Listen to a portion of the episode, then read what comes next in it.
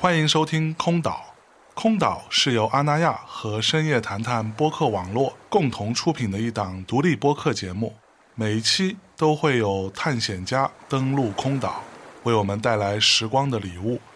我们强调知识和感受的分享，试图还原每一位空岛来客当下的片段感悟。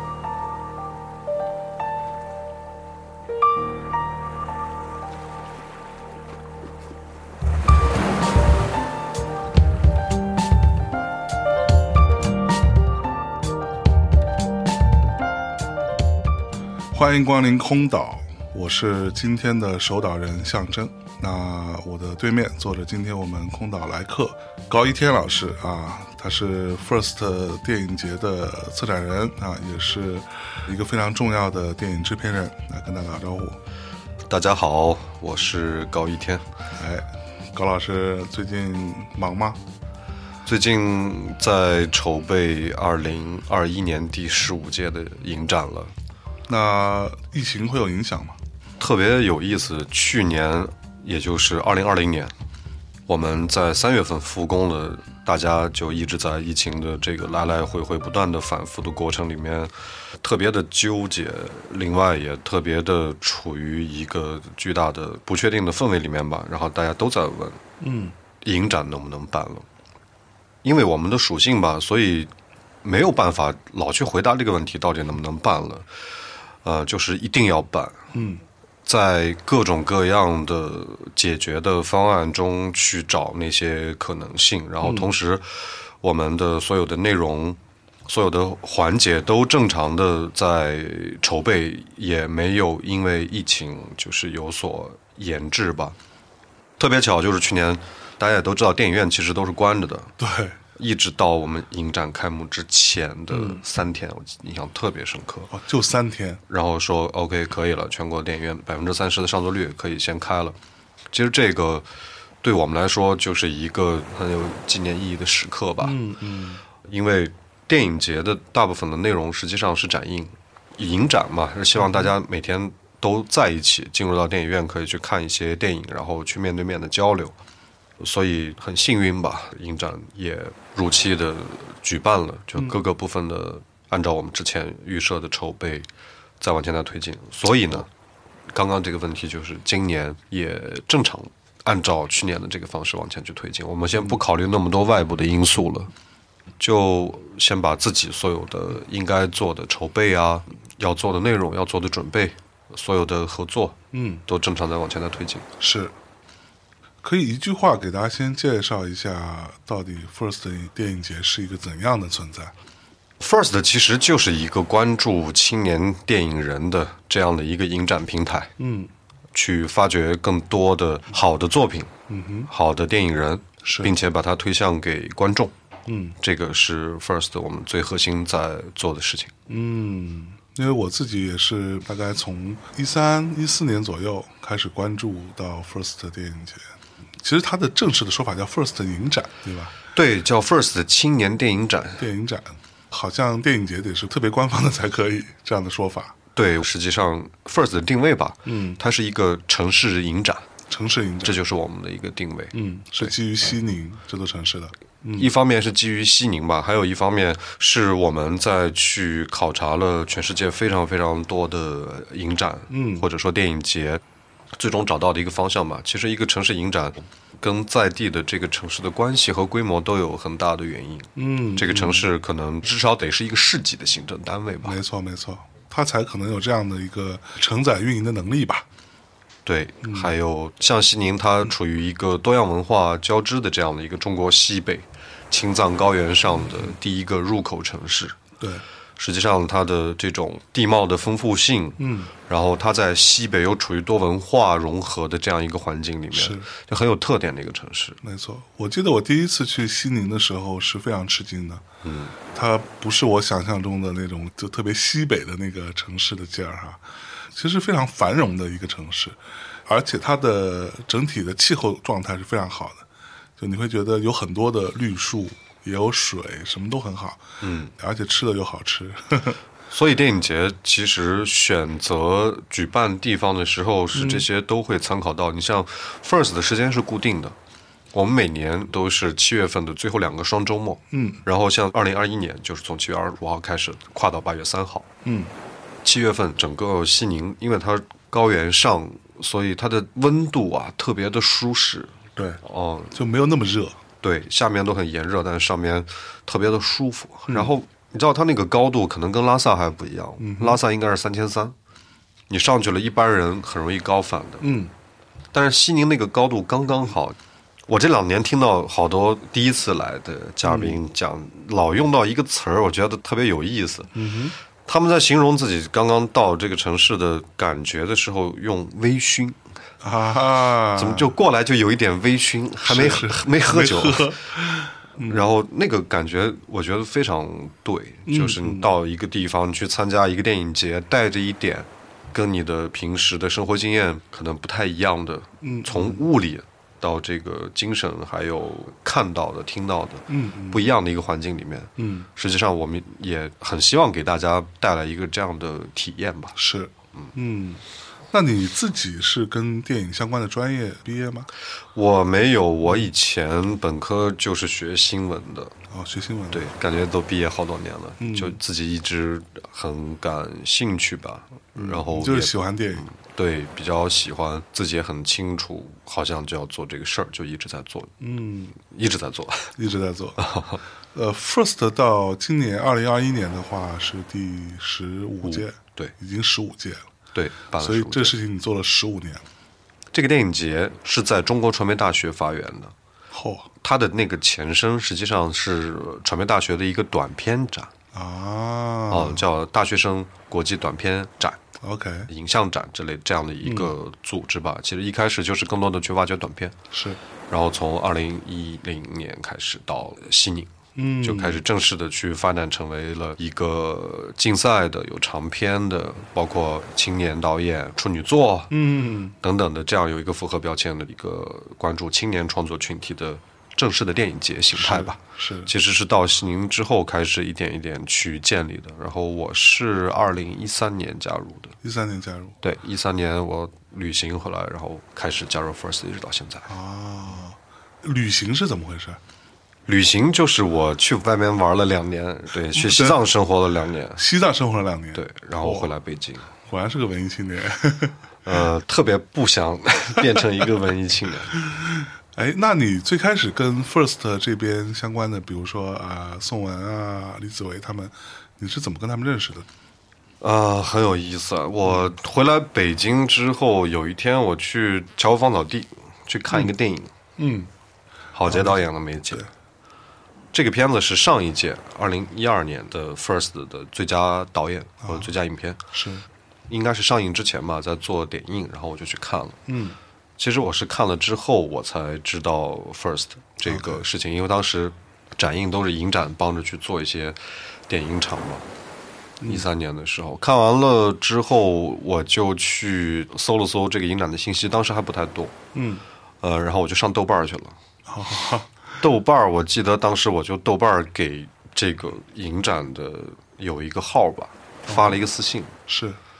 发了一个私信是发说豆油是吧？豆油啊 豆油，发豆油，感谢豆瓣。啊然后后边儿就约着一起见了个面，聊了一下，然后我就很快就加入到这个团队里面去了。嗯嗯，因为我之前在武汉上的大学，其实，在武汉的时候，我们也有办一些，最早一个叫武汉大学生独立影展，嗯嗯，也有在办一些类似的活动吧。那你刚讲起来那个点特别有意思，我就发现， 二零一二年 在做梅姐，到二零二一年基本上十年了，快十年了，还在做同样的事情。嗯哼，因为周末刚去放了大鹏的《吉祥如意》，还有第十三届影展的最佳评委会大奖的影片《木林》，艺名伟明，现在改名叫小伟。嚯，我发现还在重复在做这个事情，是就跟当时我在看梅姐的时候是一样的。 OK，就是在上映之前邀请一些嘉宾来看，帮他们做一做宣传。嗯，尤其是像小伟这样的影片，是它的关注度很有限。就是影展就会邀请一些嘉宾、媒体来去看，更多的再帮他们发出一点声音来。 OK。那这么多年一直在做这件事情，你这种内在的驱动力从哪来呢？我这几年好像每年影展结束之后到年底的时候，我都会在不停的思考这个问题，我自己会不停思考，是，因为我会先天的觉得，就是嗯像我们在做影展的这个，它甚至都不算一个行业，它还没有成为一个行业，影展。影展不算一个行业，影展还没有成为一个行业，比如说像策展人，首先他很多在本科的教育里面是没有这个这个专业，这个专业的，所以其实对影展来说，相比大众学科来说，它还是一个非常小众的内容。在做这个部分领域里面的人，我会觉得大家都跟电影之间有一个关系，嗯哼，那个关系会随着你从事这个职业不断往前在在一年一年走的时候，它都会有一些变化。这个关系可能是我们为什么要去做这件事情，不断给自己的一个提问，嗯嗯，有回答的一个过程，因为是大家很多人可能想说电影是一个很美好的事情，然后很梦幻的，可以实现我们很多的表达、创作，然后像做梦一样提供一些好的作品。但实际上，其实热情可以成为做这件事情的一个很重要的开始。嗯，开始，其实，在越来越长的这个周期里面，你会发现，热情是很容易消散的。然后，热情消散了之后，是对于这个职业的想象，然后专业度，一直到你这个职业成为你的一个责任感，嗯哼，然后它都会不断的在反推你在从事这个工作，或者说跟这个影展，这个影展再外一点是跟电影之间的关系的变化是什么？嗯，可能对我来说，我觉得很核心的是，我是一个比较要追寻意义的潜意识里面有这样的一个需要吧。是，就是所你以做任何事情都要追求它有意义，现在可能就不是很多事情了。其实原来我们可能有很多的选择，比如我也很喜欢音乐，我们以前也做过音乐，嗯，有可能就往那个道路上走了。但是你是一个选择的过程嘛，到了现在你就不太会去再选其他的东西了，肯定就是我要做电影这件事情，然后我再往前去做做做做做，是，直到由小做到大，嗯嗯，然后可能从大再往小里再去做，就是更专注去做某一件具体的事情。嗯然后这个事情可以给你所有的关于意义的回答，然后关于那种精神追求或者说自我存在的一个不断的在正视这个东西吧。是，然后很重要的，我觉得像这两年，因为有很多更新代际的年轻人开始，不管是以我们影展的志愿者啊，还是参与到工作里面去，我经常会有一个很大的感受，就是好像核心还是信念感。信念感，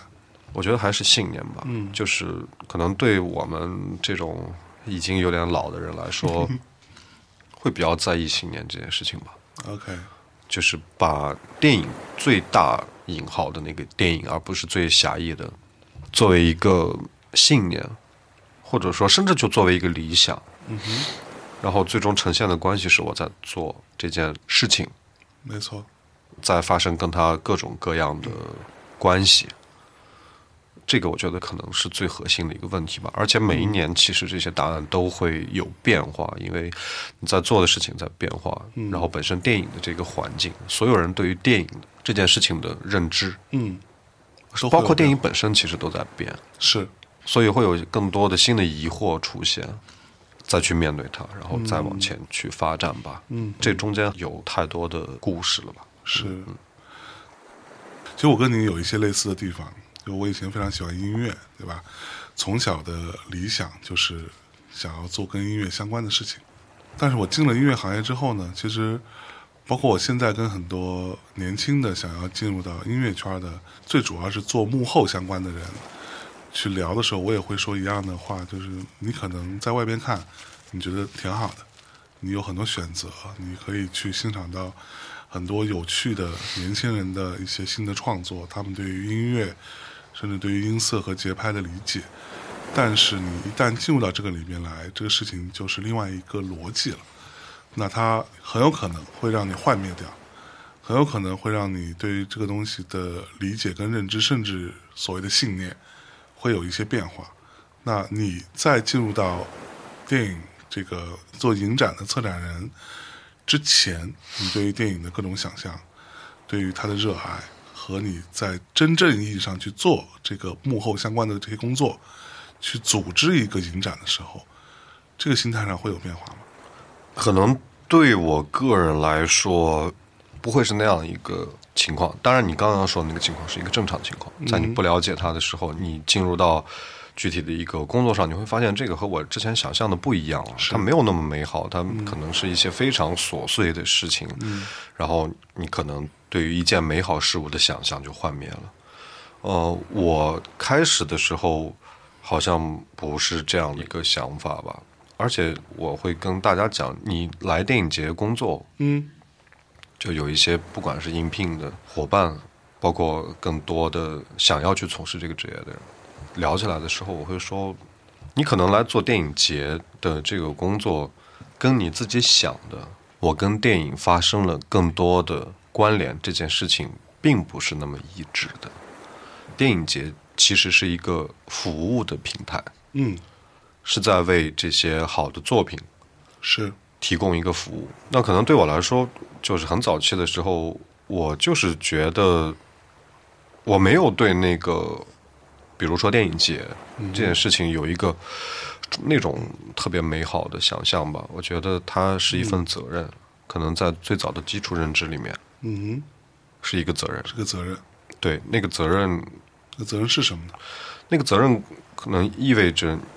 最基本的认知啊，电影节会提供一个标准，你要对自己这个标准负责任。嗯，那这个标准是什么呢？比如说，比如说你是有竞赛的，你有奖项，嗯每年要有这些奖项的评选，然后被大家认可看到，因为那个奖项会选出来作品嘛，嗯是，那些作品不就是你的标准嘛，嗯嗯而不是说我有一个很固定的按一二三四五来评啊，啊嗯哈，我讲就是这个也是一个标准吧，对于电影节的这个标准就是责任啊。 OK，然后包括对于电影文化的，嗯，因为它要不断阐释嘛，对，不断阐释电影文化，甚至是我觉得其实包括电影或者电影节都是有一个传统的，但这个传统不是一个特别腐朽的、僵化的一种界定它是什么的方式。那个里面最核心和有活力的地方，我觉得全世界的电影节都是在汲取一些电影的那种传统的活力的，就是对于真正的好的作品的这种追求。嗯但是那个好可能还很开放吧，它其实不断渴望在出现新的，不管是这种美学追求，还是创作表达，还是叙事方式嗯啊，甚至就是讲一件事情再重新再观看生活，每个时代的生活也都不一样。嗯嗯嗯，哦，还不是要用某种大师的范式啊，代表着一些传统。嗯嗯就视野拉开了，你去看戛纳，嗯，大家都会觉得哦，每年出来戛纳的那种都是大的文艺片，对，啊，我们一定要看。嗯它其实代表着某一种电影的创作的活力，是，因为七十届往上了，然后它留存的那个历史实际上是一个很珍贵的样本，所以在 First 我们你就是一年一年做嘛，十五届其实还是一个小朋友，嗯嗯嗯但是你能够为我们这个华语地区，不说那么大，华语地区，当大家想要去了解，比如说近十年的，嗯啊，这个青年电影部分的发展的话，当我翻这个电影节的历史，哦，我能看到一些趋势。嗯哼，这个趋势是谁得奖了？有什么样的片子？有哪些电影人出来了？他后面怎么样？是，哦，这个作品在那一年可能有一个特别的意义。嗯这个从拉长的时间线上来去看，我觉得这个也是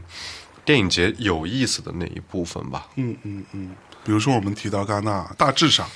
戛纳它比较推崇的，它会有一个。类似于自己的一个小个性在里头，比如说柏林，它有它自己的一个小个性。那从你的角度来看，不同的电影节的最终提名或获奖的影片的风格化的东西，是他刻意而为之的吗？我觉得这个不是的，尤其是对很多创作者来说，有一个打引号的偏见吧。嗯，大家都会觉得我好像需要怎么去拍，去迎合，嗯，感觉某一个电影节的爱好或者说口味啊。首先，我特别反对这件事情。嗯就是我特别不希望电影节给创作者、给电影节打工。嗯嗯嗯，啊，我很趋利的那个电影节，可能柏林大家都说它很政治，喜欢政治议题，怎么怎么样的，那我就一定要拍一个政治议题的电影过去，这个是完全错误的逻辑，是，因为对电影节来说，其实看机制嗯是机制在代表大家对于它的每一年的这个认知。嗯，你说像 First，我们有什么标准吗？可能在报名的时候，我们就是你的剧情片是前三部嗯，可以来报名。是，然后剩下的我我没有什么一定要强调你你要讲底层景观还是你要怎么嗯样，就是都是看你自发性的这个表达和结果嗯完成度是什么。啊、像戛纳，我觉得都是它的系统吧，系统，系统包括它的传统，嗯嗯这个里面实际上最后都是人。嗯那对选片人的口味会构成这个电影节的口味啊！是，我更 prefer 喜欢哪一嗯个？就那么多电影嘛，然后我有有主观的评断在里面，当然这个就是主观的带来的那个结果，而且这个主观其实也是能够让电影节的评价标准不要固定化和僵化的一个很重要的组成部分，嗯会流动的，会流动，这是流动性。嗯嗯嗯，不然呢，我们就越来越单边了。对，可能福茂如果说最终他来定这个片单，完完全全都是我个人风格的话，我就没有什么好选的了呀。所以他为什么要有一个选片委员会嘛？嗯嗯实际上最终是一个比较的结果。你说哪些片子那放了影迷也很不喜欢，你说这你选的是什么呢？好那好烂，啊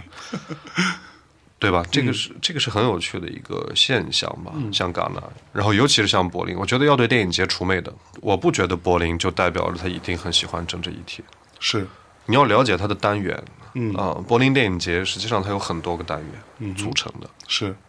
它有鼓励青年电影人的这种实验风格的，嗯比如像论坛 From 是，啊、f r o m 还有 Expand，它是有不同的设计的。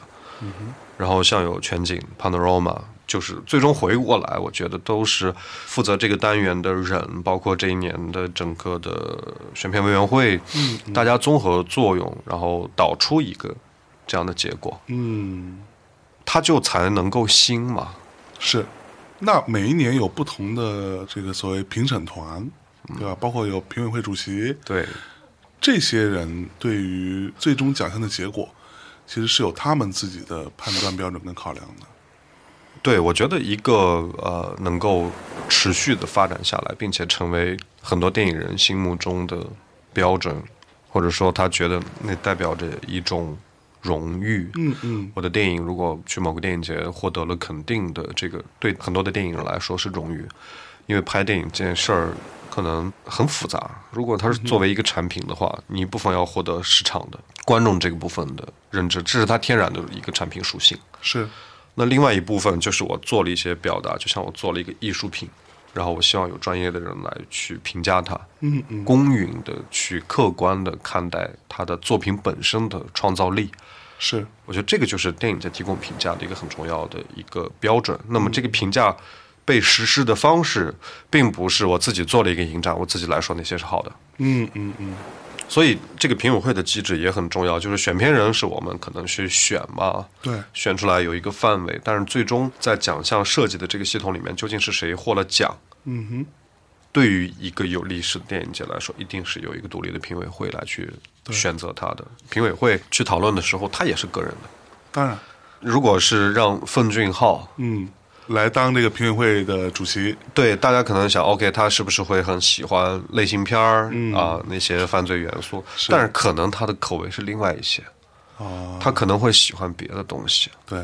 这个就是我觉得是电影节的活力的构成的，也是很核心的一个因素。嗯嗯，就是大家每个人的口味都不一样嘛，所以是这个有一个机制，这个机制在保证这个评价是最大程度的公平的。嗯，那 First 的评委会大概每年是有多少人？我们是比如竞赛的这个部分是有初审工作组，然后有一个复审工作组，嗯每年还是最终由以评委会主席带领的其他六位评委，一共七个人组成一个最终的评委会 OK 来选择我们每年的竞赛单元十个奖项的归属，嗯是在影展期间进行的，比如说是在颁奖礼开始的前一天，大家最终开这个最终的 jury committee 的一个会议，嗯，来定出来闭门讨论奖项的归属，定下来了是哪些，然后我们就直接就保密会进行封，第二天现场再公布是。这样的一个工作方式。那我们拉回来再聊聊这个 First，在这里仅代表我个人观点，就是 First 影展虽然它并没有挂电影节，但是我认为是目前内地最重要的一个电影节。呃，它可能没有比如说北影节啊、上影节那么大的规模，或者说那么多的所谓的 superstar 们，但是它其实是最重要的，因为这里头出现了很多我自己非常喜欢的影片，就比如说像嗯，随便讲，比如《老兽》也是从你们那儿出来的，比如说《中邪》也是从你们那儿出来的，《大象席地而坐》《黑处有什么》啊，诸如此类。那这么多影片，就是你作为策展人的这个身份，你是怎么去把他们都网罗进来到这里头来的？嗯，我们每一年征片结束之后，都会有一个征片报告，嗯嗯嗯报名啊，啊，好报名完了之后收了哎所以每年会有多少部影片报名？啊基本上你看下来，其实除了就是去年第十四届，因为疫情影响有一点变化，我们整体的正片是八百多部每年有八百多部影片。啊、但是是纪录片、短片和剧情长片加起来的一个总共的一个报名数吧。是像之前就比较稳定的都是在一千三、一千四火，这个基数上吧。嗯这个征片报告里面呢，我们会看一下，就是以数据的方式，是那些作品甚至类型，嗯然后包括创作者人群的一些特点。嗯所以你会发现它怎么网罗来的，我们这个取决于我们在做一件什么样的事情。First，去年前年，然后行业里面一直说我们进入了这个寒冬。嗯资本撤了，然后进入 了寒冬。当时有一些朋友来问我嗯们，对 First 影响大吗？对，影响大吗？呃，我们就说，其实吧，就对我们影响没什么影响，因为我们本身一直都在冬天 里，啊、在等待春天，嗯嗯这种青年电影人的春天。讲这个话的意思呃是说，我们本身 First 在关注的就是这些早期的创作者，他们可能是专业的院校毕业的，嗯，也可能来自各行各业的人都是有。我们前两天第十五届创投会在征片的时候，我们里面其实做了一点梳理，我们讲了几个人的故事，有一个公务员。呃，写了一个故事想抱过来，大家有很多做不同职业的人，可能对于电影都有一个自己的想象，嗯，所以可能都会想抱过来，嗯因为可能大家知道 First，嗯就会觉得那个地方是一个我可以去的地方吧，嗯至少我可以去试一试。嗯所以是我们自己本身的选择，我们愿意跟这些更多的还没有进入到主流视野里的创作者，嗯嗯还有我们愿意进入这个土壤的更深处，还没有被光照到的那些地方，去选择跟这些创作者在一起，或者说去让他们更多的去了解到，可能会有一些机会。不是说我们怎么去拢这些人过嗯来，而是在做自己的这个影展基础的事情。然后你只要就，在做，然后就会有这些人，他们自动会被吸引过来。对你只要在一年一年的专注的、有耐心的去做这件事情，嗯其实那些对于电影可能有梦想，或者说有表达，嗯嗯嗯，嗯，做出来作品的这些创作者，可能大家也很需要找到机会嘛，去分享它。所以，可能整个这些电影节都可以成为大家的机会，只不过就是我们做了选择，我们更关注这些人。嗯嗯嗯。那你本人是这，比如说八九百部、一千部影片，你大致上都要过。嗯，这两年影展的机制，因为往前去做，都会做一些升级和优化，所以这些片子大部分我们都是由这个初审工作者，刚刚也讲到了竞赛的这个机制，就是由初审工作组大家更多的来去看，组委会也会看，我们实际上是不参与具体的那个讨论的， OK，就提供一个工作方式给评委们去看，是这个就是这些年不断在运转的一个竞赛的核心的机制。 First 让我们这些从圈外来看的人啊，会觉得他大致上的审美偏好可能是比较年轻的，甚至是有一些是比较关注真正的老百姓的啊，这种甚至是会有一些比较底层的人的一些生活和他们的故事。那你认为 First 影展是有它的一定的审美偏好？我觉得代表着影展审美偏好的，恰恰是我们这些创作者嗯嗯，他们自身携带的这些特点。是因为你拉长那个序列里面去看，很多的 First 来大部分都处女座，第一部剧情长片，是，呃，你会发现这些创作者很多，他们在刚开始电影道路的时候，能够激发他们很强的表达，嗯嗯，或者说能够持续不断的想要去，为什么一定要通过电影去讲一个故事嘛？那些比较核心的能量，嗯很多人都来自于自己的个人体的生命感受、生命经验，是会促成他去表达的一个很重要的前提。是，所以有时候大家可能会想说啊，很多这个自说自话的文艺片啊等等，我觉得也不是一个通识的东西，就比如说《我们新迷宫》，嗯，它并不是一个自说自话的文艺片，它是有想法，呃，我要去金宇坤，我想去做一个多线叙事的对，我有这样的类型，虽然我讲的也是一个乡村的故事，是嗯就不是说这种题材为先的啊，我一定要拍一个底层的景观，一定要拍一个乡村题材的。嗯我觉得是在创作者，我们的这一整批的创作者啊，嗯一个代际一个代际的创作者，大家都在这个时代的发展的背景下，你每天看到的、感受到的嗯是这些事情，身边的生活，是我们的社会也在发嗯展，我们的经济也在发展。其实大家都在跟随着这个时代的潮流往前在发展，嗯嗯在感受一些变化、一些不同。嗯嗯，你说有不变的吗？不变的当然有了，就是比如说情感关系，对，然后家庭，嗯嗯这个一定都是永恒的创作命题。所以你看，其实每一年都会看到一些作品在表达这些主题吧。这个我觉得就是包括大家可能对于电影的那种梦幻的想象部分的一些东西，电影可以做成一些我们生活里完成不了的事情，是都会投注于自己的想象，投注于自己的那种创作。因为影展也是每一年一届嘛，嗯一届我们选的就是这影展前的这一个自然年的作品。是那么可能这一个自然年里面，这个代际的创作者，他提供了这些作品，嗯嗯那就是这一年大家可能觉得对于 first 的那种审美的美，或者说一些趣味吧。嗯嗯嗯，但这个趣味其实是流动的，也是每一年的都在流动，对，其实投射的，我觉得还是都是创作者不同的这些嗯感受吧。大家如何在回应我们的生活，是大家如何在回应我们的时代精神，对。呃，都是这样的。就我个人的一个感受是，在我关注到 First 影展之前，我甚至都不知道中国有这么多年轻的导演都在想要自己用影像来做表达，想要用电影的语言来讲故事，这个是我完全没有想到的。那你觉得是本来就有很多，只不过之前没有一个集中的一个平台去展示呢？还是说 First 的出现在一定程度上也促进了大家觉得啊、我可以去做这件事情？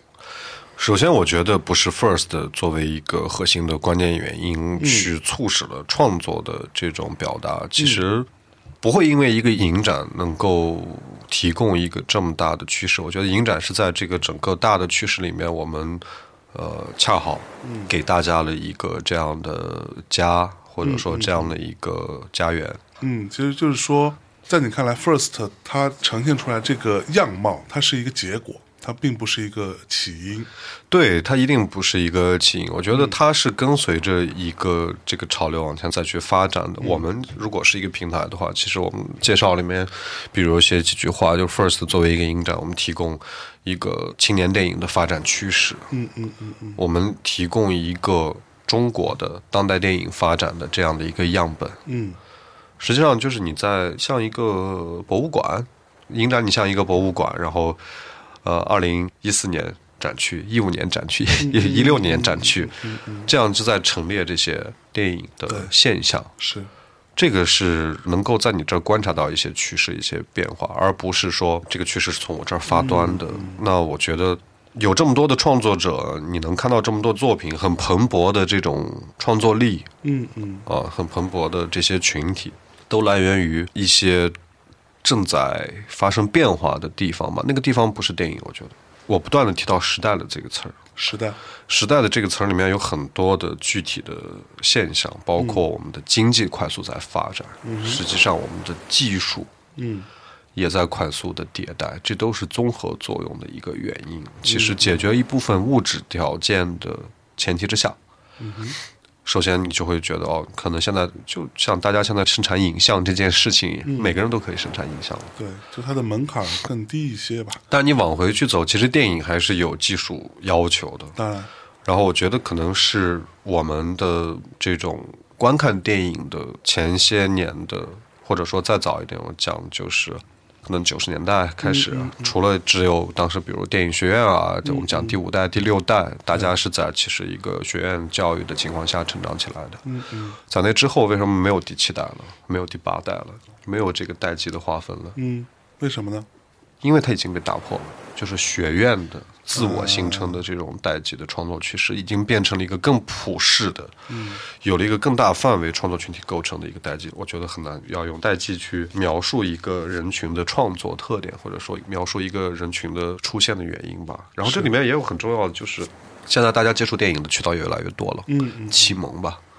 就是你认已经发生为了中国现在是一个电影的启蒙阶段，启蒙阶段已经发生过了。发生过了，因为我们看到的这些创作者看到的这些作品，那个已经是启蒙之后的结果了。是， 比如说，呃，辛坤导演于坤很喜欢科恩兄弟看得出来，啊。嗯那你想嘛，我在拍《新迷宫》，或者说我在了解到多线叙事等等这些学理层面，到他自己个人风格层面的这中间的转化，他已经是前置会有一个启蒙的过程完成了。是是我对于世界电影的阅读的经验，嗯已经有了很多的渠道了。啊嗯我是们在看一个电影，我想成为一个拍电影的人，呃，我怎么去拍那个电影，启发了我什么？嗯我找到了一些自己对于自己电影的表达的依据。嗯嗯，其实那个启蒙阶段很早就过去了，是，我现在已经不是了，现在就是在不断的这种浪潮里面再往前在发展。嗯就是你看整个世界电影史，甚至到大家都知道法国新浪潮、意大利新现实主义，嗯对呃，包括新好莱坞，嗯，然后韩国的整个的对，电影革命，到日本，到任何一个大的这种潮流的发展，我觉得就历史它还是在循环着往前发展吧。嗯嗯嗯我们当下，比如说中国，嗯呃，我觉得又是处于那种大的浪潮的发展的很踊跃、很旺盛的一个状态里面吧。嗯哼，哎，那比如说刚才有提到韩国电影啊，什么各种地方，韩国电影的发展对我们到底有没有借鉴意义呢？你觉得？有啊，前些年其实包括这些年，呃，我们很多创作者在拍类型片，是或者说在拍犯罪片的时候，一定会去看韩国电影的，是，因为本身你的文化有嗯比较接近嘛，然后像工业的完成度，嗯一定会去看那些导演的作品的，嗯嗯嗯，会有很大的影响。而且大家也有很多越来越多的研究，韩国那么小的一个人口的国家，嗯它为什么电影业可以这么的旺盛的发展？研究的还是韩国电影的黄金时代的那个部分吧，就是有了像奉俊昊、朴赞郁、金志嗯云，是大家知道哦那一批的创作者嗯李出沧来的，对那个大的代际里面是怎么回事儿？嗯嗯嗯，然后包括他们怎么去平衡，因为你想他的人口基数很少，是那么观众一定会越来越挑剔的。没错，啊我的这个整个电影工业怎么在观众的口味和嗯这个电影这门手艺、这个作品的完成度之间去找到那个越来越强的链接？啊嗯嗯韩国的整个的国家的电影票房实际上是平均算下来的时候，我没有近两年的数据啊，前几年有一个数据，就是它的平均观影人次，一个人他每年会有将近十五次的观影人次，一个人会去看十五部电影吧，你这么来理解啊，，真的哈，它才构成了整个的这个票房的体量规模。这个数据就很有意思啊，所以你得解决很多观众的诉求，嗯你的这个类型下面需要做得更加的准确。嗯嗯啊，你想给观众去看什么？是，所以大家经常会，比如说经常会羡慕韩国可以拍的尺度很大嗯呀什么的。我觉得不是一个单一原因，就是尺度大什么的，那个不重要的。是重要的是，其实你的两个工业的发展程度其实还是有不一样的有地一方有一定的差距吧，啊。他在解决的是那边的问题，所以才会呈现出这样的作品。所以很有意思的，我觉得整个东亚，包括东南亚，包括亚洲吧，呃，韩国、日本、中国这个他自己在地的所有这些电影的，不管是工业的还是这些独立创作者的作品，嗯哼，都在同步的发生特别大的变化。然后我们现在又是一个很好的市场，嗯嗯嗯，全球的市场的中心，我觉得。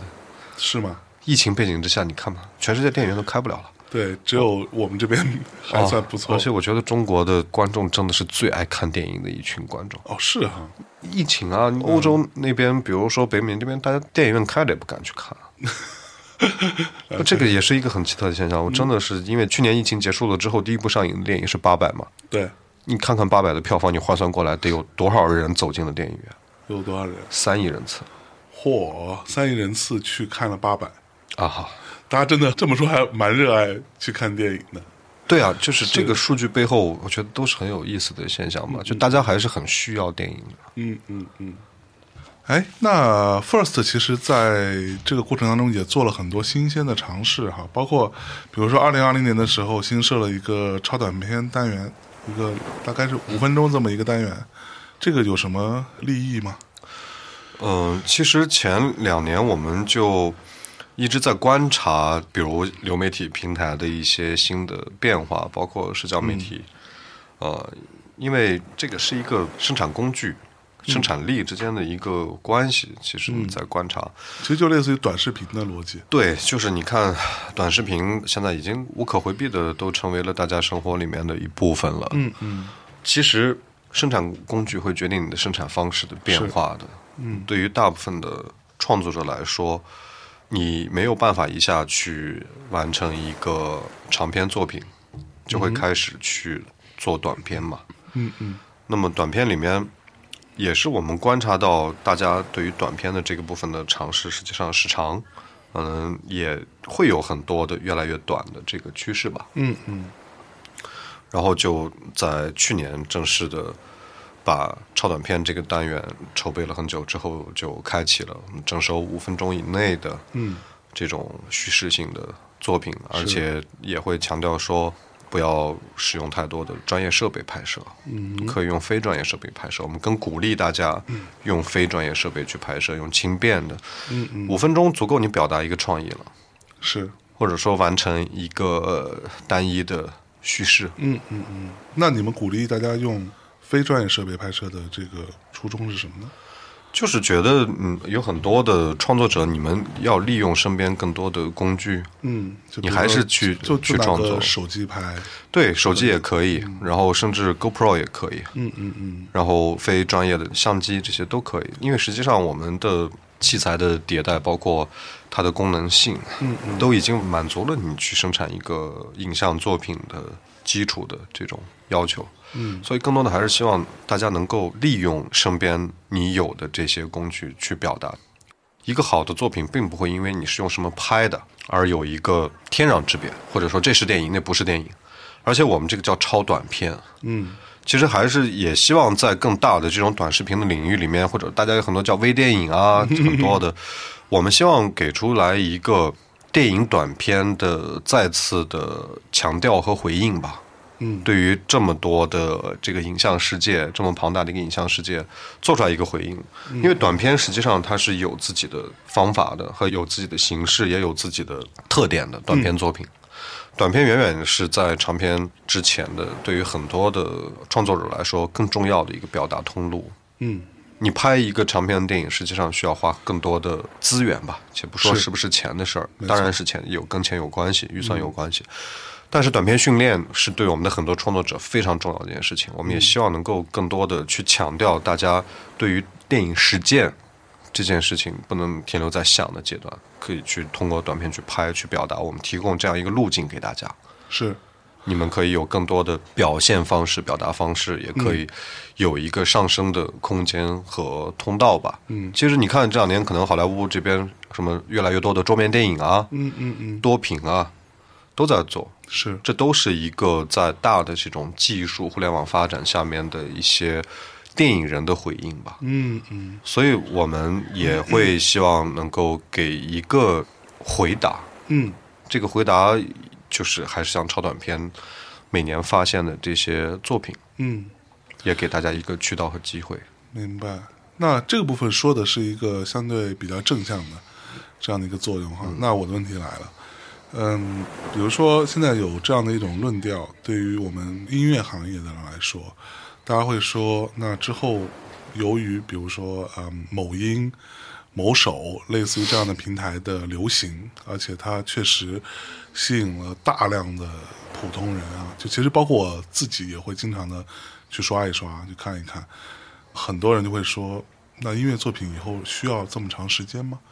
一首歌还需要三四分钟吗？其实我们甚至在嗯说的稍微残酷一点，三四分钟的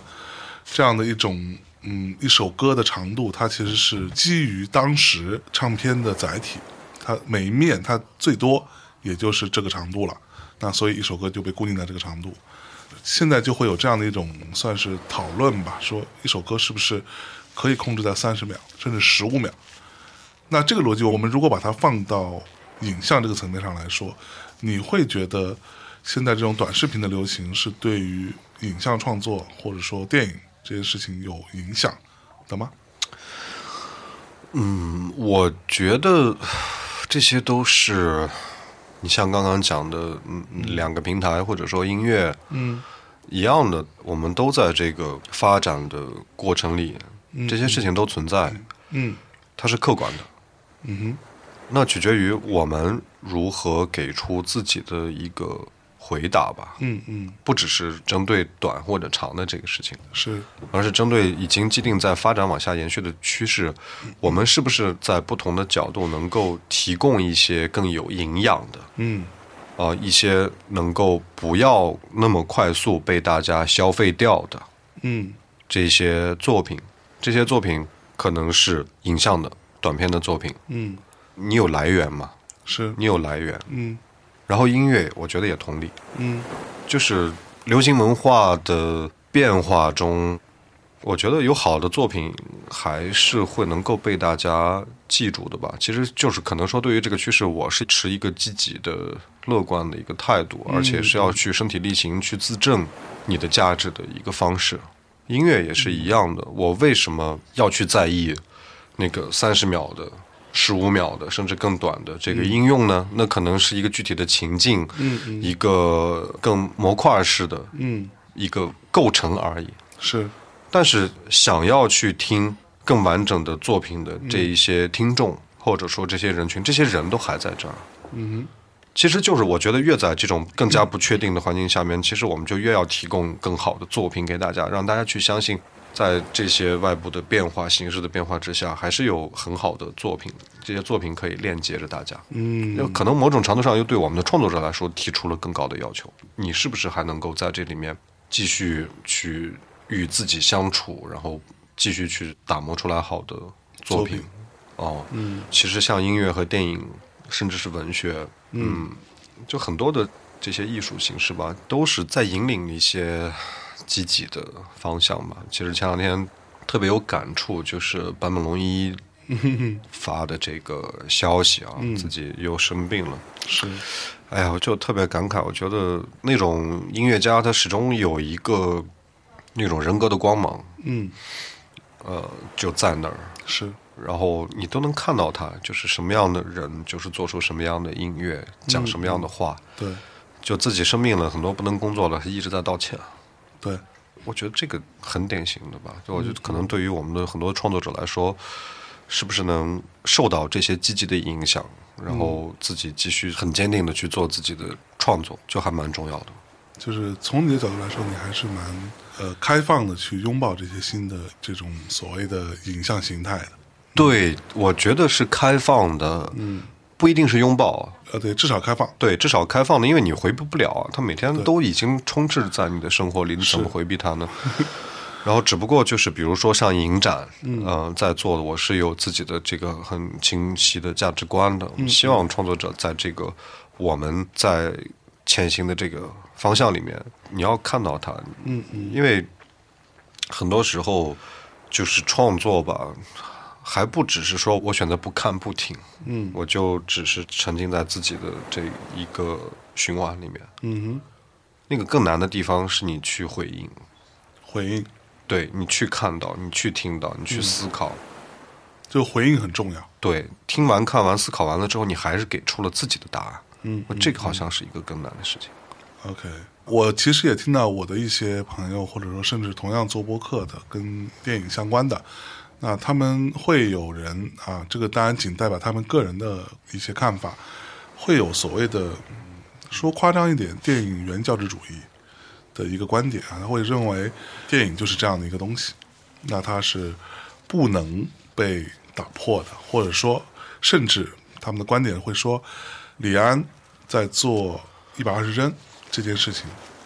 它本身看起来是更清晰的，但是可能它距离电影本来的那个胶片的那个质感、那个电影感的东西就更远了。这种事情你怎么看？我不喜欢这种怀旧主义，嗯，你不喜欢？我不喜欢，而且我嗯觉得也没有必要。 就是胶片感到底什么是胶片感呢？嗯这件事情本身，它是一个特别主观的事情。我如果你是一个影迷的话，可能胶片时代用这个材质嗯嗯嗯和因为这个材质而产生的工作方法、嗯哼拍摄方法，嗯而创作出来的一些作品，独有的一些时代印记和特点，变成了它的魅力。是我作为一个影迷，或者说就是我完全个人的，我很喜欢嗯嗯那种特点，这没问题，大家都可以有不一样的态度吧。反正至少我不是这样的。我觉得你没有办法去经常沉浸在一个缅怀已经过去发生而不可追溯的事情的这个情绪里面，这个情绪没有什么必要吧？如果它是你变成你一个非常个人化的审美姿态、审美选择之后，那没问题，嗯你也收 LP，然后我也收黑胶，对我也很喜欢黑胶。它是一个个人爱好，我觉得都没有问题啊，就是一些在保存一些很美好的东西，是但不是说其他的新的变化就不对。嗯嗯李安，我觉得是一位非常伟大的导演啊。嗯你是一个亚洲的创作者，是代表着亚洲，甚至代表着华语，对然后在好莱坞的这样的一个工业体系里面，能够获得比如投资方这么大的信任，这个信任是什么？我给你钱啊，对真金白银嘛对啊，我给你这么多预算，你可以去尝试你的这个新的技术，然后做出那样的一个作品，比如说《双子杀手》，嗯国内的票房不好，全球的票房也不好，是但是它可以做嗯啊。我在 leading 一些新的技术的对变化，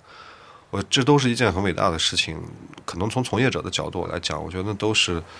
大家应该要很尊敬的事情。嗯嗯嗯原先都是好，大家都知道詹姆斯卡梅隆，然后嗯对在哪个时代在做这个啊是 CG 的啊，整个实拍的这些技术变革，嗯因为大部分的其实技术性的发展都是靠这些，我觉得真正有能力，嗯然后还持续的再去探索去做的这些人，在带领大家到一个新的变化上。所以我不能评断，或者说也没法评断李安做的这个技术的变化是对的还是错的，你根本就不在一个向度上吧。是呃，那是一件非常勇敢的事情。对而你作为一个消费者，你就去感受它就好了。是就是 Cinity 的这种对感官，你看到那个瓶子在你眼前爆炸，那个超市里面那场戏，对它带给你的新的一些感官的体验，嗯到视觉的经验的体验。嗯觉得勇敢的人都是在去敢于打破规则，嗯去寻找新的可能性的。非常好。First 呃现在有盈利吗？我们其实没有说盈利的这个点吧，就是一个公共平台，一个社会型企业，是只是我们是一个完全市场化运营的方式去寻找自己的这种市场化发展的空间吧。嗯嗯呃，因为这个也是我们比较嗯特别的一个运营模式吧。嗯哼只要能够呃通过市场化的机制，能够往前去推动影展是啊、一年一年就可以了。嗯嗯，就是并没有太多的盈利的需求。对，它那可不是一总要个发发工资吧？对，这个发薪肯定水的吧，这个必须对的，而且是一定要做得更好的。而且，因为首先就是你不是一个那种商业的经营型企业，嗯，经营性企业你是有经营目标的嘛，对，就是大家为什么要去做这件事情呢？肯定是就是为了挣钱。对说白了有想法，我可能需要获得很好的物质回报等等的。但是其实影展这个形态，我刚说它是一个社会型企业，社会型企业你是有一个公共责任在的，嗯就是你作为一个平台，你在承担着公共责任。这个公共责任其实就是我刚讲的，像竞赛啊、创投会啊等等，就是整个影展的这个构成，实际上提供的是服务嘛，而且是公共服务。嗯哼，所以用市场化的这个机制在解决这个整个运行的问题。当然，包括就是做这件事情肯定有成本啊，我们怎么把成本 cover 掉？对，就是还是要去找到更多的方法和更多的能够认同我们价值观的合作伙伴吧，这个很重要。其实这个也就是在去年到今年，随着你慢慢去做，你会发现，哎呀，大家是能明白的。然后包括甚至就是商业品牌，大家也会觉得嗯我们都一起愿意来去参与到这件事情里面来，嗯，然后可就来能支持支持。对做一个更有长期的一个事情。那会想要用一些办法让 First 影展变得更加大众吗？嗯，当然会的，因为其实 First，你看我们经常想到的是那些可能标签啊，独立的，嗯对啊、那些电影，嗯或者是一些打引号的文艺片儿、艺术片嗯儿。我觉得某种程度上不都是这样的，《新迷宫》它不是个文艺片儿，就拿那个最早的来对说新，迷或宫者不是说文艺片儿 对，或者说从影展走出来的很多的导演，你像文牧野，嗯牧野他做的也是一个，我不是药神这样的一个作品嘛，嗯但你怎么去界定它都可以，你说它是是商业片，你说它是剧情片、类型片都可以。可以，他至少取得了商业上很大的成功。对，其实我们是希望给到很多的创作者通路，嗯嗯嗯大家每一个人都有自己不同的一个发展路径，嗯哼，但同时呢，其实电影这件事情，我们希望它是一个有文化机制的，就电影文化。嗯电影文化可能就是对影迷来说啊，OK，我是一个迷影的人，我希望去看到更多的那么不一样的作品。嗯在这个之外呢，我们当然也希望就是更多的人能够关注到这些作品，嗯嗯因为这些作品代表着一些趋势吧，或者说大家能够越来越多的对于国产电影有不同的想象，是，然后有更多的信心。你像前段时间上映的《棒少年》，它作为一个纪录电影，对然后我们也希望它能够有更多的观众去看。我们办公室的小朋友们好像都去看了。对，然后他们都在跟我说，哇，这个真的还蛮厉害的。这是你们二零二零年 First 影展的最最佳纪纪录片最佳纪录片。对，就是影展鼓励的或者说强调的是一个多样性，嗯，它一定多样才有活力嘛。是就我们不是也就把自己标榜成一个独立的艺术的这样的一个属性的影展吧？ OK 因为青年电影展嘛，我们都觉得是青年人。嗯你有很多的活力，你有很旺盛的表达欲望，然后甚至就是影展在影展场景的架构上，我们也希望能够给更多的参与者，让他会觉得我去旅行，我到西宁，然后我可以去玩儿，嗯再看不同的景观，然后我还可以来看电影，是一件特别酷的事儿。嗯嗯其实就是包括在说的远一点，可能青年文化，我们也持续的再去做这个部分吧，因为代际永远是会传递的，嗯是就一代一代的。如果你想，比如九五年这个代际，很多年轻人他看过更多的这些作品的话，他可能对于往后市场上再出现的其他的一些电影。他有更多的认知，他有更多的宽容度啊！我可能不只是说电影院里去看一个商业的大片儿，嗯嗯嗯，我还选择可以去看更多的不同的作品。是让这个就是对于未来的，我觉得整个电影的这种环境的发展吧，影展我们也在做一点点自己力所能及的事情，嗯嗯就是培育是培育新观众。没错。那好，那比如说我们说回《棒少年》，它是一个口碑非常好的影片，看过的基本上都说好吧，对吧？但是它的问题就是依然没有特别好的排片率在院线，甚至可以说它的盈利的部分也没有特别好，这算是一种困境，我觉得这就是一个发展阶段，这是一在过这程。个对，在这个发展阶段里面，你可能所有的片子都在同一个市场里面去竞争嗯上映嘛，在竞争，在见到观众一个纪录电影，你当然就没有什么过多的商业资源去推动你嘛。嗯嗯当然，因为你内容又很好，嗯，所以我们就一起想办法，竭尽所能吧，嗯就是能让大家知道它。是然后你如果想要去看，可能电影院没有排片，嗯那儿问的人多了，电影院会排的 吧？是啊，因为他也不赔钱没，错其实也都是整体的一个努力吧。嗯这种通过一次一次这样的努力，嗯。看看会发生什么。但是这个过程当中，会不会折射出来一个稍微有一点点让人沮丧的，至少是现状，就是可能没有那么多的人会喜欢看这样的片子，就是或者说我们，就比如说我和你，我们周围的人喜欢，这个是一个很小的圈子，就它的人群还是比较垂直、比较小的。那这种情况，你觉得将来是有可能发生变化的吗？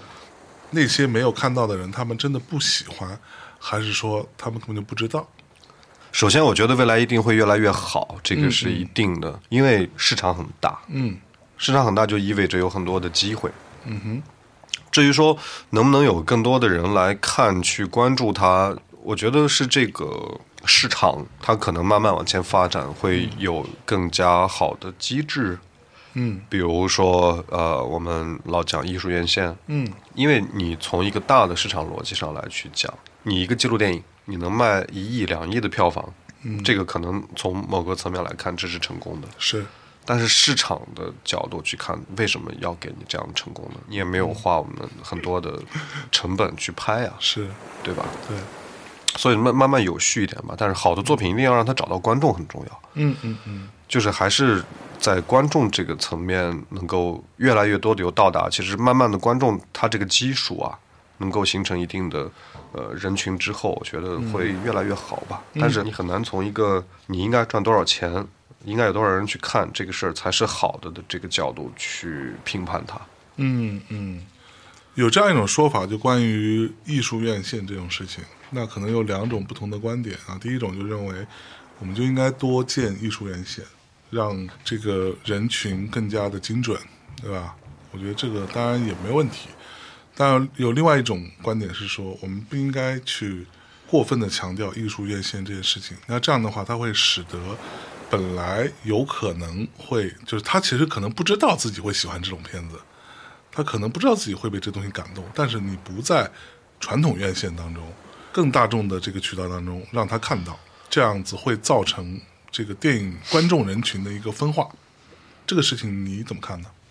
我觉得这个问题本质上是一个供需关系的问题。嗯还不是一个是应该有艺术院线还是没有艺术院线的 OK 它本质上是一个供需关系。这个供需关系解决的问题是怎么找到刚刚好的观众，嗯嗯，或者说就是发行细分的这样的一个状况吧，是，分线发行。嗯因为本身你比如说我是一个餐厅，我做了一道菜，有的人就喜欢，有的人就不喜欢，这很正常的事情。是其实，在市场的机制上面来去嗯说，只不过这个供需关系和分线发行的方式，其实是给消费者更多的选择空间吧。嗯哼，嗯，你去一个大的商场里面，你知道我要去买一些什么样的东西。那比如说，你去了一个设计师买手店，嗯你肯定知道在这儿我要找到一些更独特的关系嘛。嗯其实还是对于给观众不同的选择这件事情的一个细分。是，嗯，本身看电影它就是一个带有特别强文化消费的这样的一个属性的事情，嗯哼，所以我觉得不是应该有哪个，而是可能一个商业形态往下去发展的时候，它能够越来越多的满足不同观众的需求，嗯嗯这是一个商业逻辑。我觉得这个商业逻辑是是对的。嗯嗯。那其实，在我个人看来，如果说至少在现阶段，你把这种相对来说比较文艺一点的，或者说独立点的，没有那么所谓大制作、大场面是吧？这样的作品丢到跟所有的这种我们打引号的商业大片儿一同去竞争的话，其实它会形成一个迅速被挤压的状况，反而是不利于它的发展。是啊，它就天然就是这么个东西。嗯，那你在市场层面来看，或者你从排片的角度来看，那电影院的排片，它当然可以有它所谓啊，我可能有一些倾向，但是它总归它是一个完全商业的一个逻辑。我拍哪个片子，我能够多挣点钱，我能够多卖几桶爆米花，这就是我要拍的片子，对吧？是 啊是，这个就是正常的，因为你每一个商业形态也有发展和升级的一个过程嘛。没错，你现在是市场先有，先要打开，嗯先让大家能够更多的，而且尤其是当下更有挑战性的一件事情是如何让观众回到电影院去看电影，因为流媒体的选择已经太多了。现在，嗯嗯嗯，这个又是另外一个现象吧？那你靠什么能够吸引观众回到电影院去看一定要在电影院发生的这样的作品呢？对，我觉得这都是渐进发展吧。你先保证市场上有一定的相当的规模，在这个规模里面，我们还能照顾到小部分人的一些审美，甚至是有不同的作品序列，嗯，可能低成本作品吧，就不说文艺片了，嗯嗯有更多的低成本作品。然后，如果你是有很好看的观赏性的话，嗯可以啊，你说不定可以去市场的呀。就像其实去年吧，二零一九年嗯，前点，前年那个摄影机不要停，嗯嗯，在日本也是一样的呀，是它其实就是票房非常非常好。你看，它也是一个低成本的作品，没错，给了那样的一个刺激，就很好啊。那现在其实国内同理的，嗯，有更多的低成本的作品，可能带来了不同的一些尝试，做出来了不同的作品，然后它也可以是在更大众的这个层面获得成功。然后有一些你也可以慢慢的有分线，是，呃，有固定的观众群体去看嘛，因为我去那儿我就知道我要消费什么了。嗯嗯他对于这个序列的作品吧，嗯，其实是越来越清楚的一个消费行为。是，这个日本都已经做得很成熟了嘛，嗯嗯当然也是因为它的经营形态的不一样。我记得当时我就是去年的一月份，在疫情爆发之前，我去北海道，嗯在札幌，嗯呃，闲逛就看到一个电影院叫 Kino，我就进去那个电影院里面，我发现那个电影院门口最重要、最显眼的位置放着一块特别大的铜牌子，那上面有很多人的名字。哇这个电影院是这些人集资做的，它就是一个艺术院线，哇，然后有一个什么法人机构呃 OK 在运行它，运营它，厅非常小，大概有多少个座位？四十几个座位吧。嚯，然后我更惊讶的是，我进去了，我看到里面在放《大象席地而坐》，哇，就是这个是它已经有各种各样不同的发展模式了嘛，而且那还是个多厅哦，还还不止一个厅，对，它是多厅的。然后那个札幌那个 Kino 电影院，就是你看它的形态是成熟的，因为它还有咖啡馆，它还有书店，啊，它是个符合业态的东西是，是，然后还蛮有意思的吧？你就看到那个地方，然后还有其他的一些呃电影在放，就那个已经是它整个市场往下发展的到了某一个阶段了，就会有这样形态的解决方案会出现。就是重要的是还你有源源不断的这些作品能够出现，嗯然后更多的有观众还能够去看吧。是，其实这个是一个在讲大的市场机制的话，我觉得往前发展，它会有更多的一些解决方案吧。嗯除了电影之外，我刚刚突然想到，其实你说，呃，其他在音乐的地方也有啊。这些年我一直都还没有看到一个电影作品，然后很好的能够去把一张专辑里讲的东西讲出来，哦，啊、特别有趣。嗯，怎么说呢？就是万青的《嗯杀死那个石家庄人》，啊，我就觉得那张专辑里面其实讲到了很多的一对个非常独特的时代的东西对，，没错，而且就是是年轻人的那种对。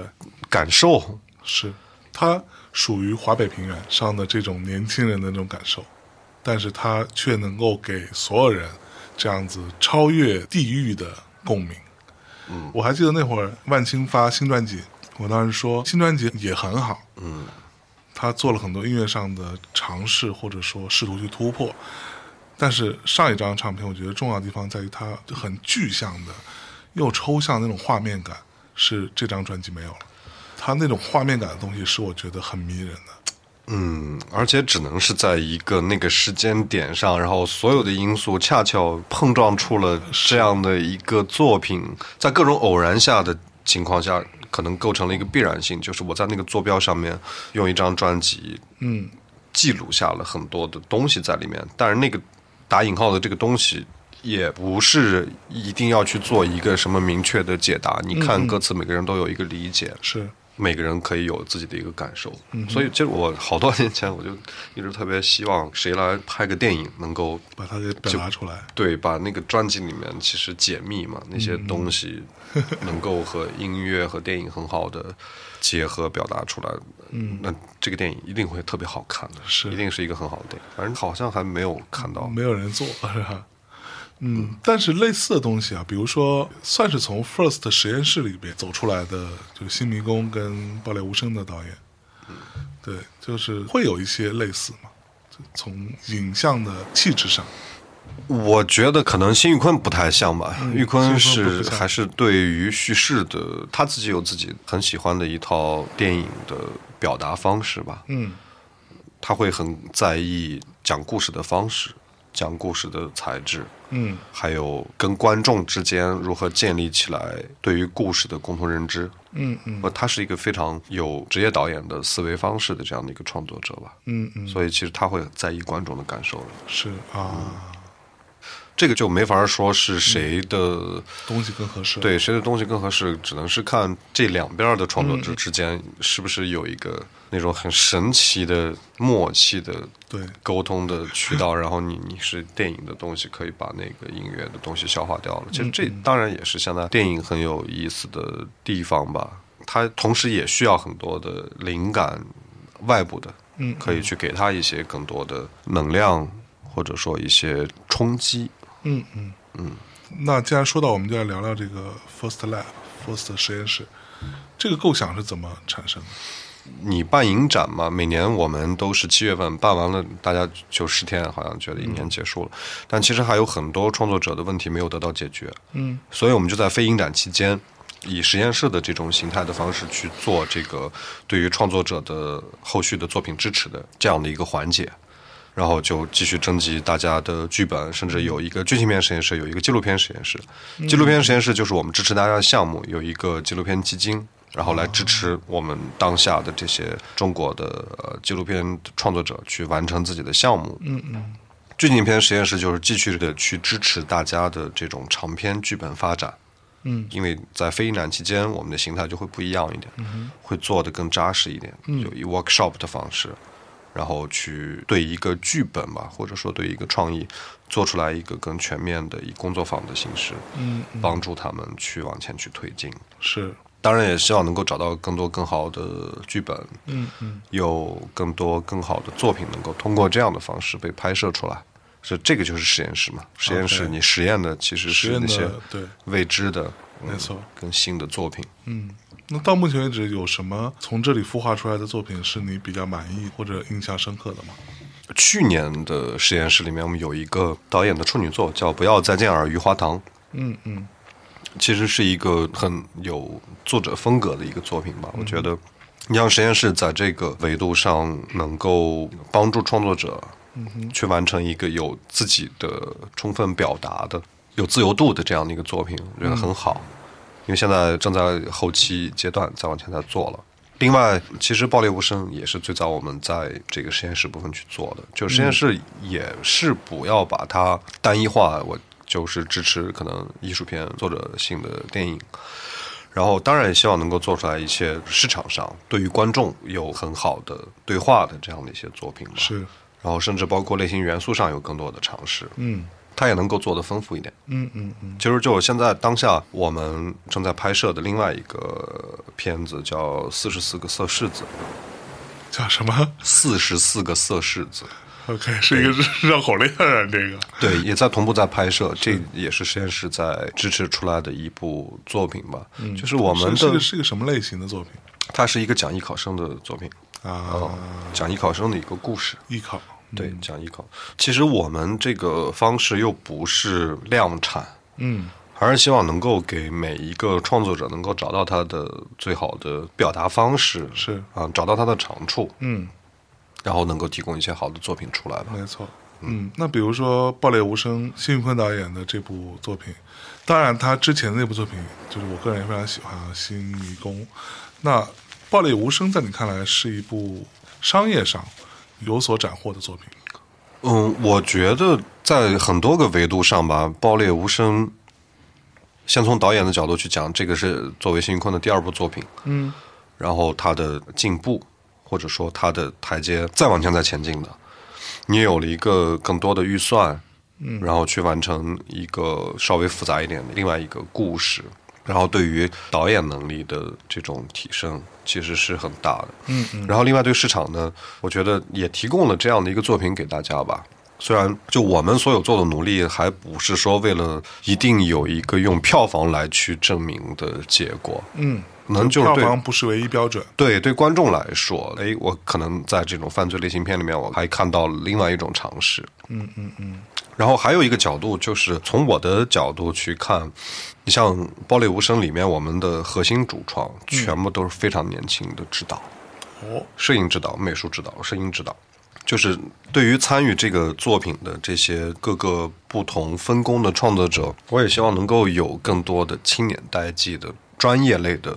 这种指导，能够越来越多的参与到这种集体创作里面去吧，然后也能完成一些不一样预算分配的作品，大家也能收获一些新的东西。而且整体都是在一个很好的创作氛围里面去。而你像《爆裂无声》，我们最后用的配乐，实际上可能小雨之前都没有做过配乐，嗯他就是一个学音乐的学生。哼，是，嗯，我也很想带来一些不一样的创作方法、创作风格的这些创作者吧，就是通过这样一步一步的作品，也能够找到越来越多的在电影里面各个不同职业的一些青年的人才吧。是，所以其实就是你看，做一个电影，它有很多维度，那甚至包括还有投资方面，就是大家对于青年电影人这个部分的信心。嗯，哎，既然说到投资，嗯，现在看起来有越来越多的资本对于青年电影人开始产生了兴趣，甚至有一些资本开始进来。比如说，我们如果往理想状况来看，哈，有大量的钱进入到这个部分，对于新一代的年轻导演来说，你觉得是好事儿吗？当然是好事儿了。大家真的缺钱是吧？其实最缺的是市场， 嗯嗯嗯，投资市场吧。因为拍电影，你就首先要解决的问题就还是预算的问预题算嘛嘛，。因为它是一个成本很高的东西。那我觉得是这样，其实整个的我们的商业市场变得更好，嗯给我们的青年创作者的空间其实也越大。哼，嗯嗯，但反过来，我也不能说是每一个创作者好像都能够得到很多钱，而你现在有这个大的环境吧，嗯，这个环境里面有好的作品，就会有更多的机会，有更多的机会有作品能够出来嘛。因为资本市场它永远都是客观的，它永远都是趋利的，嗯，只不过在趋利的这个发展的过程里面，你是不是有一些很好的作品，然后能够去既完成了资本的要求，同时又能够满足观众的你个人的这种表达的、嗯发展的？当然，这个是很难的一件事情啊。是，所以，其实讲电影市场是跟我们的不管是商业的，还是这些青年的创作者，都是相关联的。它是一个循环的一个关系吧。嗯嗯嗯，这个生态的活性里面往下再去拍，你看它也需要更多的青年创作者去提供更好的灵感，是，更好的创作，甚至就是做出来更好的作品。这就是一个大环境里面不断要有新的创作冲动，嗯或者说有更新的创作生命力去让它运转起来吧。是。未来我也觉得，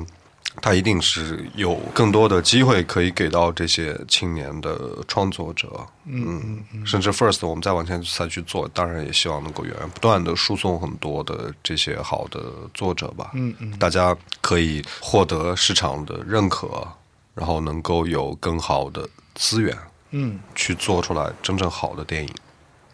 那 First Lab 是有落到阿那亚吗？现在对我们刚刚嗯这一期的实验室电影周就是落在阿那亚。啊，所以之后会有一个比较长期的合作。我很希望，其实，在影展的场景上能够有这样的一个呃延续下去的另外一个风格的，可能 First 电影周，哎，然后在这样的景观，在这样的地理，或者说这个味道，对这个味道里面，大家也可以有另外一个不同的参与感吧。就除了心境之外，还有另外一个可能参与 First 获得一个不同的体验。哎，对于北京区域的人来说，可能更近一点。对，可能是很多的趣味上的原因吧。然后你像这次跟阿那亚的这个合作，从长远来讲，我肯定也希望能够做出来一个更多的不同地方的观众、嗯嗯，创作者，能够有认知的一个影展的是场景吧，就是 First 实验室电影周。嗯，随着慢慢往前去发展，在内容上我们也会去匹配做更丰富的一些设置。嗯嗯。就给大家另外一个不同的体验，这个体验是结合了我们所在的这个空间的很多的特点的。实际上，大家能够在做更多的深入的融合，嗯哼，有一个很独特的一个新的体验吧。嗯嗯，所以它其实需要更能够有延续性，去往下去做。是。那最后，高一天老师对于自己的电影相关的一些表达或者说期许，你更关心的问题还有什么是没有达成的？有什么是已经完成了的呢？对我个人，我觉得呃，没有完成的事情太多了吧？很多是吧对，已经完成的这个，每一年呃，影展能够顺利的开始结束，这个是一个最基本的工作吧。是，哦，当然也希望有更多好的作品能够出来。嗯，另外呢，就是影展能够在链接更多的不同维度上的这些，不管是合作伙伴还是观众，让大家能够享受电影的乐趣吧，不是永远都是那个特别苦大仇深嗯的重。生的对，电影本身它是有乐趣的。是，能够分享给更多的人吧，包括其实这些早期的作品里面所保有的这种生命力，还有尝试着去突破的勇气，是一方面能给大家乐趣，一方面能鼓舞到一些嗯观众。没有完成的事情，我们就把它放在未来，一起去经历它，然后去感受它嗯，就可以了。再往前走走看呗，谁知道会发生什么？就是让电影的浪潮再继续往前推进，然后我们都一起在这个过程当中去感受它的变化，嗯，去看到更多有趣的、新鲜的作品。对，对，成为一个身体力行的参与者。嗯，而不要成为一个冷眼的旁观者。酷，嗯，好，那今天的空岛电台就先到这里，感谢今天的空岛来客高一天老师，好，谢谢大家，非常不好意思，因为今天嗯啊有点感冒有点感冒，所以所以声音不是很稳定。嗯，没事儿啊。那最后我们请高一天老师给我们推荐一首歌来结束这期节目。非常感谢大家，也欢迎大家来西宁，嗯，和夏老师哎组个团看看电影，没玩一错，玩。好的，那我们今年的 First 影展见。西宁见，嗯，拜拜。拜拜，大家再见。